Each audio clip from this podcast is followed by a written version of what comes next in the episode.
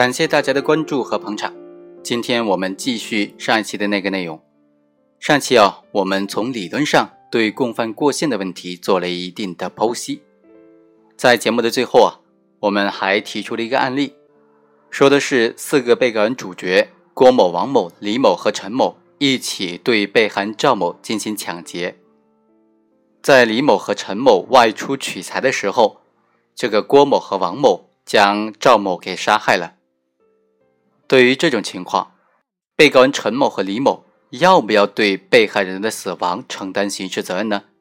也就是对于李某和陈某，他是承担普通的抢劫罪，还是承担抢劫致人重伤死亡的这个加重的犯罪呢？第一种观点就认为，李某和陈某不应当承担致人死亡的责任，因为他们四个人在实施抢劫之前，在商议的时候仅仅约定了。采用捆绑、封嘴等等比较轻的暴力手段进行抢劫，并没有商量到怎么样对付被害人的反抗，更没有商量要对被害人行凶。当时呢，都自认为是人多势众，足以制服被害人。最后出现的被害人死亡的后果，这是超出了四名被告人预谋的范围的。郭某和林某在对被害人实施加害行为的时候。李某和陈某呢，已经离开了现场去取财了，既没有实施加害行为，也没有对郭某和王某的加害行为提供任何的帮助，而且不知道郭某和王某会对被害人行凶。这和那些虽然不在现场，但是起到帮助作用的帮助犯，比如望风等等，是完全不同性质的。李某和陈某因为取不到财物，回到现场。郭某和王某他们的加害行为呢，已经实施完毕了。李某和陈某虽然知道，而且还拿了被害人的身份证再次出去，但是整个行为呢和被害人死亡的结果之间是没有因果关系的。李某和陈某离开现场去取财物的时候，被害人已经被捆绑制服了。在取财的过程当中，发生了这种。被害人挣脱捆绑、反抗、逃脱的情况，他们是无法预见的。对于郭某和王某会因为被害人逃脱而加害被害人呢，也是没有认识的。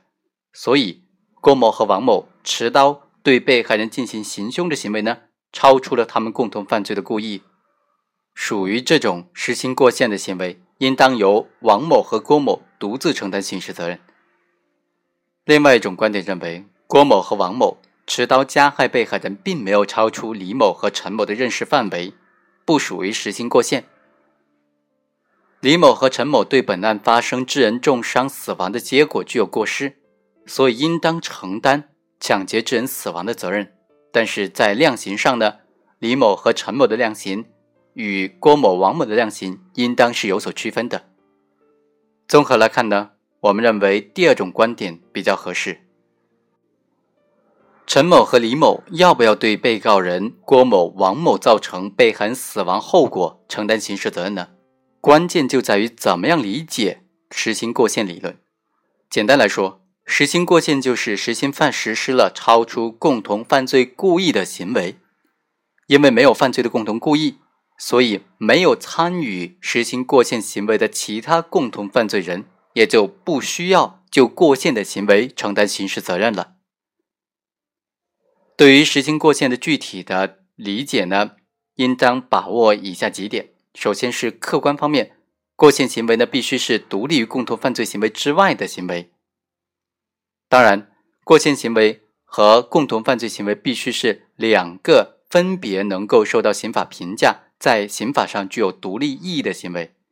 如果是过线行为包含在共同犯罪行为之中，或者仅仅表现为共同犯罪行为的具体行为方式，那么就不能够视为过线行为了。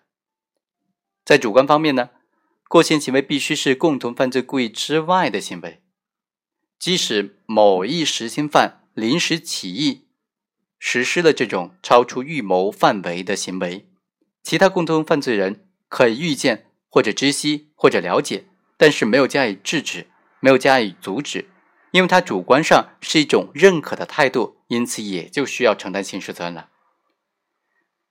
第三，共同犯罪行为所造成的过失后果，就不存在实行过限的问题了，因为这个过失后果是从属于共同犯罪行为的。那么具体到共同抢劫罪当中呢，各个共同犯罪人应不应当对其他共同犯罪人的暴力行为所造成的人身伤亡这一结果、这一加重的结果承担刑事责任呢？当然是应当的。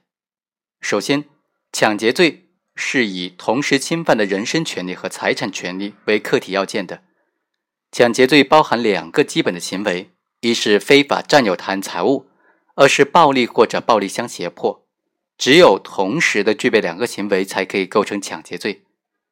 正是因为这样啊，行为人劫取财物的时候，他暴力或者暴力威胁对被害人造成人身伤害、死亡后果的话，在我国法律上。是不再单独评价的，仅仅作为抢劫罪的一个量刑情节来处理。抢劫罪当中的暴力伤害，它不是一个独立的行为，不具备适用实行过限的前提条件。另外，抢劫罪本身就蕴含着暴力伤害或者暴力威胁的故意，而且这种暴力伤害或者暴力威胁，正是作为非法劫取他人财物的手段要件而存在的。这也就是说。暴力伤害或者暴力威胁是实施抢劫犯罪所必不可缺少的。在共同犯罪、共同抢劫的过程当中，即使部分行为人不希望使用暴力或者仅仅使用暴力相威胁，但是啊，对其他共同犯罪人可能使用暴力，应当是预见得到的，并且是认可的。这也是抢劫罪和非暴力性财产犯罪的一个重要的不同点。所以呢，要求抢劫犯罪当中的共同犯罪人。共同对其他的共同犯罪人所使用暴力造成的伤亡后果承担刑事责任，并没有违背罪行法定的基本原则，也没有违背主客观相一致的处罚的原则、定罪的原则。就本案来说呢，四个被告人在预谋的时候，虽然约定采用捆绑和封嘴的暴力手段进行抢劫，但是不能够由此排除李某、陈某对于。郭某、林某持凶造成被害人死亡后果所应当承担的刑事责任。李某和陈某对于郭某、王某抢劫过程当中可能使用的持刀伤害被害人的行为，在主观上是有认识的，并且是予以认可的。从以下的三个细节就可以得到验证。首先，李某、陈某对于被告人郭某、王某在实施抢劫之前。身上携带有尖刀是明知的。第二，在实施抢劫的过程当中，对被害人捆绑封嘴之后，王某拿出尖刀对被害人进行威胁，当时李某和陈某也是在场的，也是认可的。第三，李某和陈某第一次取财不成功，返回到现场之后，已经知道了被害人因为逃跑反抗而遭到加害。并且当时是处于重伤、流血不止的状态，但是李某和陈某既没有采取救助措施，也没有放弃继续犯罪的意思表示，而是拿了被害人的身份证再去取财，积极追求犯罪目的的实现。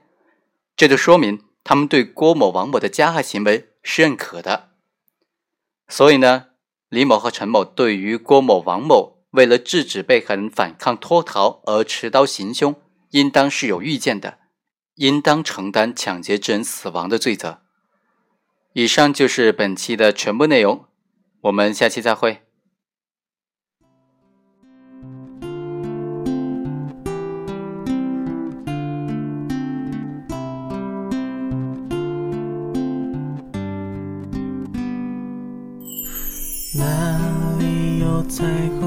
告诉我？能不能把我的愿望还给我。为什么天这么安静？所有的云都跑到我这里。